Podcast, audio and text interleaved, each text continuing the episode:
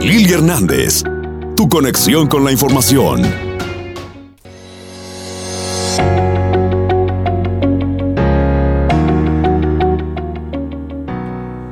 Y acá estoy en el poder de la información y tengo lograda la comunicación en esta mañana informativa con eh, el señor Ricardo González, bombero del departamento de la ciudad de Louisville, eh, que estará junto a nosotros en esta mañana asignado a la estación número 19. Señor Ricardo, buenos días.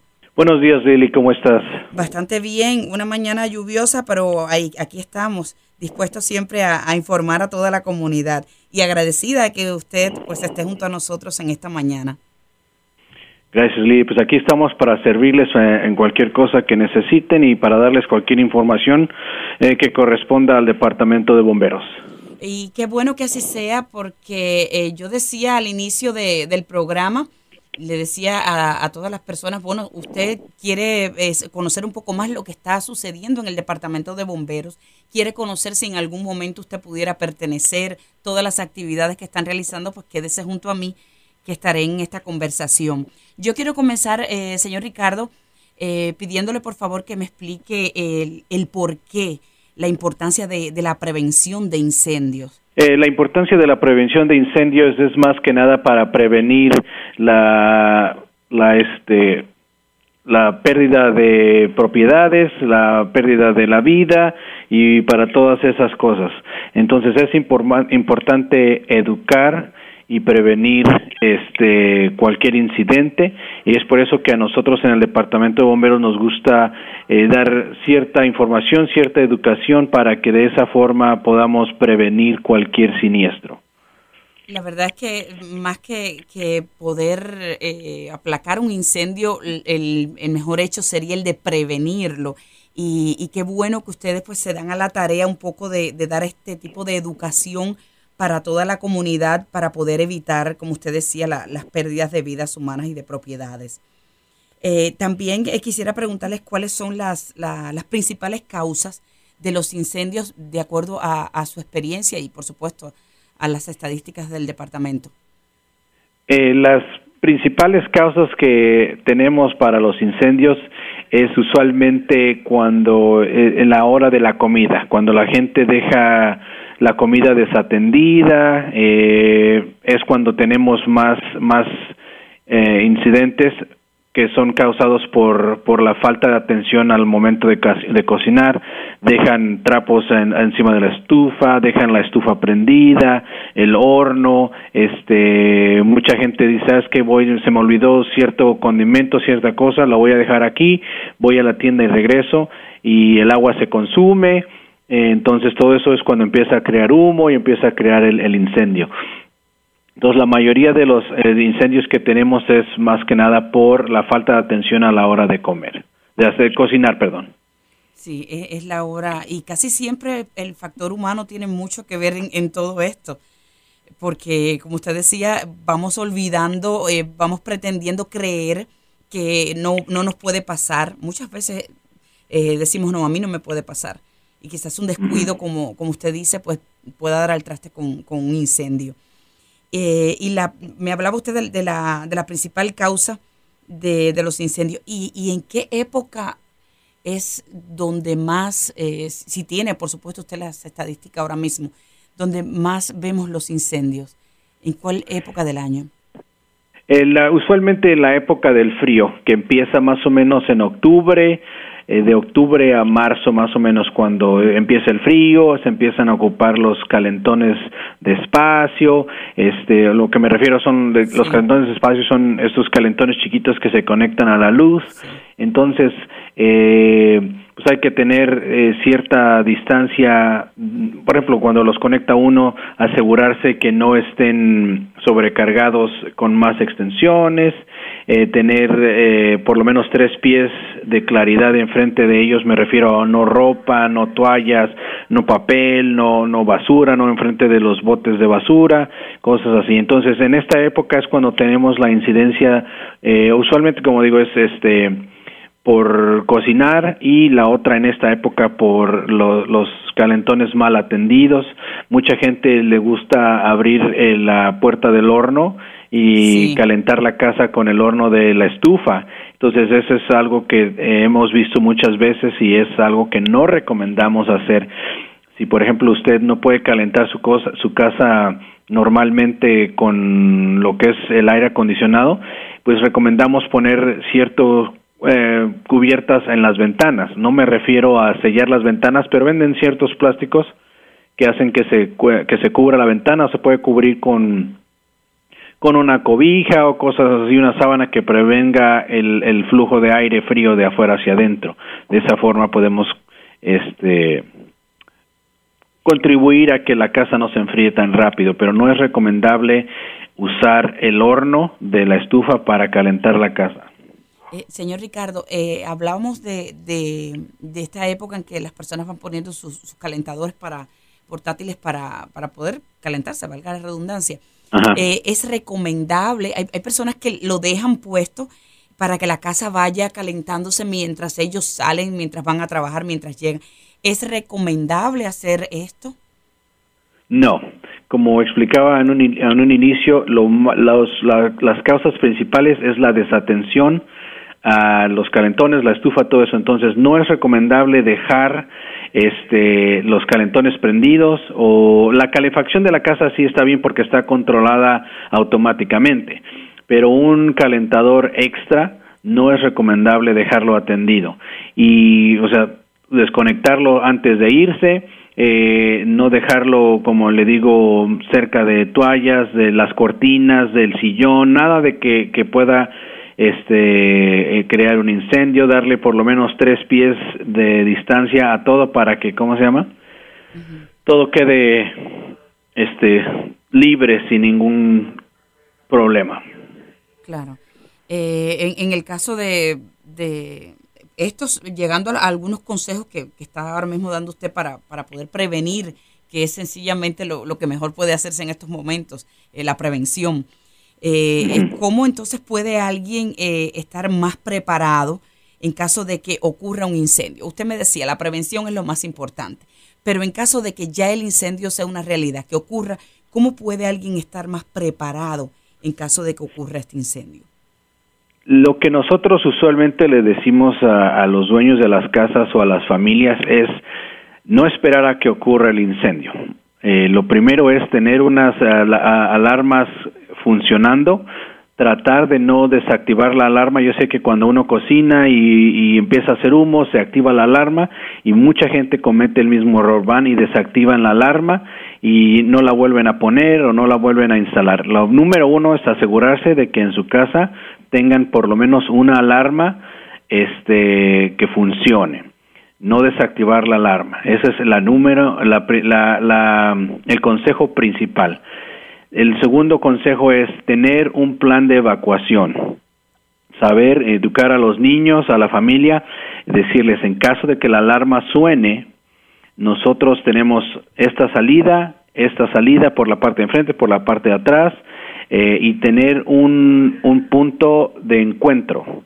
Explicarle a los niños, mira, si la alarma suena, no esperes por mí, ve a la casa del vecino, ve a donde está el buzón, ve a donde está tal árbol y ahí espera a que nosotros lleguemos por ti. No te regreses por tu animalito, no te regreses por tu juguete favorito, espera a que nosotros este salgamos y ahí nos encontramos, por supuesto llamar al 911, eh, pero como, eh, la prevención es, es eso. Antes de llegar a ese límite, eh, sentarse como familia y decir, si tenemos un incendio, este, nuestro punto de reunión es aquí, las salidas que tenemos son estas y tratar de como familia formar un plan. Eh, entonces, volvemos a lo mismo, asegurarnos de que las alarmas estén activas, de que estén funcionando, no quitarle las baterías porque suenan, este, o porque están haciendo cierto sonido y yo sé que es este a veces irritante estar escuchando ese sonido, pero ese sonido está ahí por, por, por una razón. Entonces, si uno lo ignora al momento de que necesiten la alarma que funcione y ustedes le quitaron las baterías, pues es donde vienen los siniestros. Entonces, eh, tenemos que eh, checar que las alarmas, los detectores de humo estén funcionando por lo menos cada seis meses. Se recomienda que se haga cada cambio de horario. Eh, si son alarmas que están conectadas a la electricidad directa de la casa, este, de todos modos hay que cambiarle las baterías porque si la electricidad se va y no tiene baterías, la, la alarma no funciona. Entonces, tratar de cambiar las baterías cada seis meses. Tiene un sonidito como de un pajarito que está pip, pip, significa que eh, las baterías están bajas y hay que cambiarlas. No hay que ignorar ese sonido, hay que cambiarlas. Y en la parte de arriba de la alarma tienen un botoncito donde uno le, le apachurra el botoncito y empieza a sonar la alarma. Esa es la forma en la que nosotros checamos que las alarmas estén funcionando. Si no están seguros de que su alarma esté funcionando o que tengan una alarma, nos pueden llamar a nosotros al número 311 y este los comunica al departamento de bomberos de la ciudad de Louisville y no, eh, de esa forma ustedes pueden decir, sabes que no sé si mi alarma está funcionando o me gustaría que hicieran una inspección en mi casa para la alarma o me gustaría que instalaran una alarma en eh, un detector de humo, más a eso me refiero con alarma, un detector de humo en mi casa y entonces ese departamento de prevención coordina con la estación más cercana donde usted viva y nos mandan a nosotros y nosotros le instalamos una alarma en su casa. Señor Ricardo, eh, no se vaya, vámonos un minuto a comerciales y al regresar vamos a, seguir dándole esta información a la comunidad. Claro que sí, Lili, gracias. Información, sintonía, el poder de la información con Lili Hernández. Descarga la aplicación y sintoniza donde quiera que vayas. Y acá seguimos en el Poder de la Información. Bienvenido una vez más, señor Ricardo. Gracias por estar junto a nosotros en esta mañana. Gracias, Lili. Aquí estamos para servirles. Y yo sigo conversando por si acaso usted se acaba de incorporar ahora mismo con el señor Ricardo González, bombero del departamento de la ciudad de Louisville, asignado a la estación número 19 que está en el vecindario de Park Duval. Eh, veníamos hablando de, cuán interesante es la prevención, eh, de qué importancia tiene pues tener una alarma de, humo que, funcione, cómo pueden las personas solicitar en caso de que no tengan una, una alarma. Y eh, quisiera preguntarle, en el caso de que alguien eh, pues no escuche bien, alguien que esté sordo o con problemas de audición, ¿qué, pudiera hacer? Sí, mire, como le digo, el número de teléfono para marcar es el 311. Si ustedes tienen alguien que tenga impedimento al escuchar o al ver, este, nosotros podemos instalarles unas alarmas especiales. Entonces, eh, que son específicamente para gente con impedimento ya sea de habla o auditiva. Entonces, eh, todo funciona, como le digo, marcando al 311 o pueden escribirnos, eh, entrar a la página del Departamento de Bomberos eh, que es www.louisvilleky.gov eh, diagonal government diagonal fire y ahí ustedes pueden buscar toda la información que sea pertinente para esta alarma. Eh, como le digo, lo más, lo más rápido y lo más directo sería marcar al 311 y de esa forma nosotros podríamos canalizar este, toda la información y eh, se podría mandar a, un, a, un, a una unidad para que les hagan una inspección. Si usted tiene un negocio, esto es solo para las, las familias, para las casas de familia, pero si usted tiene este un negocio o tiene, por ejemplo, unas casas en renta o cosas así que sean más que nada negocio, no tanto su casa donde usted vive con su familia, usted puede entrar al mismo sitio de internet o llamarnos al número de teléfono 502-574-3731. Y de esa forma, como le digo, nosotros podemos mandar a una unidad, se le hace una inspección, este, y sobre eso ya se le puede decir o dar la información o explicarle más en detalle si necesita alarmas, dónde las necesita. Lo que me refiero con alarma, quizás sigo repitiendo lo mismo, es más que nada un detector de humo. Detector de humo. Entonces, sí, entonces nosotros podemos instalarle de esa forma o darle cierta educación ya sea a sus empleados, este, dependiendo si tiene un negocio o cosas así, podemos darle información acerca de la seguridad de su negocio, este, si usted necesita ayuda con, por ejemplo, que no sabe cómo usar un, un eh, extintor, este, tenemos este, visitas a las estaciones, tenemos este programas para los niños, entonces dependiendo cuál sea su necesidad al llamar a ese teléfono o al 311 nosotros ya lo podemos canalizar con el departamento correcto y ayudarlos en ese sentido. Señor Ricardo, ¿y esto es un servicio completamente gratuito? Completamente gratuito. Eh, tiene que vivir en el área, conurbada de la ciudad de Louisville. Este, para que esto solo ah, por el momento es dentro de lo que se llama el Louisville Metro, que está en el área ya sea Smoketown, este, eh, eh, Americana, que es el área donde tenemos la estación número 10 eh, que está en el sur de la ciudad, o Highlands, que tenemos este, la estación número 20, eh, o aquí en el sur, de donde estoy yo, que está la estación número este, 19. O sea, dependiendo de dónde sea la zona, se le canaliza y se le manda, eh, como digo, una unidad para la inspección. Pero en este caso, ¿cómo solicitar entonces estos programas? Eh, ahí, aparte de que usted acaba de dar pues el sitio web, un teléfono, eh, alguien que quiera más información, eh, ¿hay, ¿hay un día específico? ¿Hay que tener algún requisito? No, solo, este, como le digo, si es para una familia, una casa familiar, es llamar al 311. Si es un negocio o, no sé, una zona de habitaciones, cosas así, llamar al 502 574 3731 y ellos pueden llamar para cualquier información que tengan o cualquier pregunta que tengan. Entonces, eh, de esa forma, como digo, dependiendo la necesidad que ustedes tengan, es, se le canaliza porque tenemos prevención, eh, tenemos el departamento de bomberos y depende de lo que ustedes necesiten es lo que se le manda. A lo mejor si usted necesita una clase para aprender cómo usar el extintor, es lo que usted habla y de esa forma pide lo que usted necesita y ya sea que se le mande al instructor o se le instale una alarma o se le haga una inspección a su negocio, pero ese es el número de teléfono a marcar. Eh, y en el caso de que alguien que nos está escuchando eh, esté interesado en pertenecer al departamento de bomberos, ¿todavía tiene oportunidad? ¿Hay alguna manera de que pudiera eh, obtener esta información?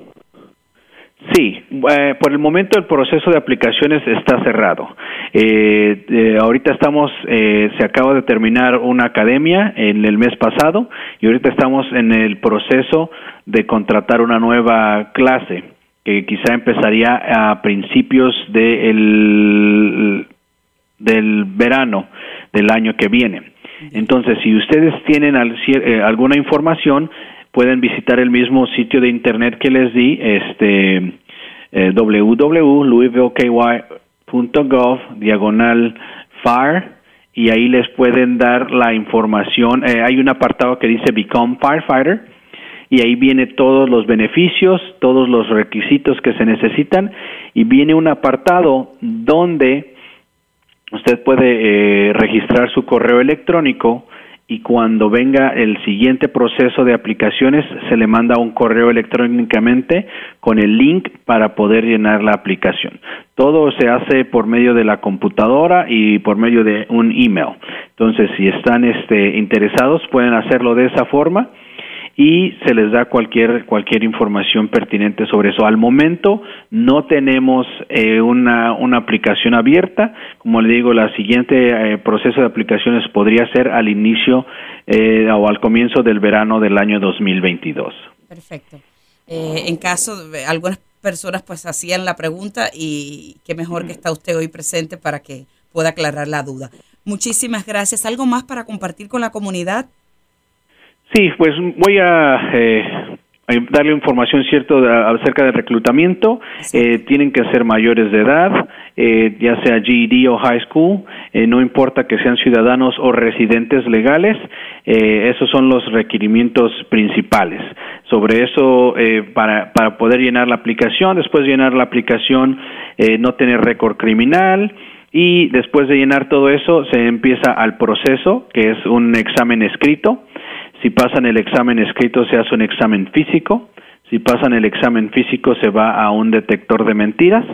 Si pasan al detector de mentiras, después se van a un examen médico. Y si pasan el examen médico, eh, técnicamente están listos y aptos para empezar la academia. La academia son seis meses de entrenamiento donde se les enseña todo acerca de eh, eh, combatir incendios, se reciben certificaciones contra incendios y aparte uno se gradúa como técnico en emergencias médicas, que es como el EMT. Todo eso es lo que uno aprende dentro de la academia. No es necesario tener ninguna clase de certificación este, de bombero o de paramédico o de, ningún tipo. Aquí nosotros les vamos a dar todo el entrenamiento básico y aquí obtienen todas esas certificaciones. Bien, muchísimas gracias por, por tantos detalles. Eh, le agradezco que, que haya estado hoy junto a nosotros también acá en el Poder de la Información y por supuesto decirle que están abiertas las puertas de, de, nuestro programa para eh, cualquier otro tipo de información que quiera llegar desde el Departamento de Bomberos. Eh, le deseo un excelente fin de semana. Gracias, Lili. Que esté bien y estamos a sus órdenes. Información. Sintonía. El poder de la información con Lili Hernández. Descarga la aplicación y sintoniza donde quiera que vayas.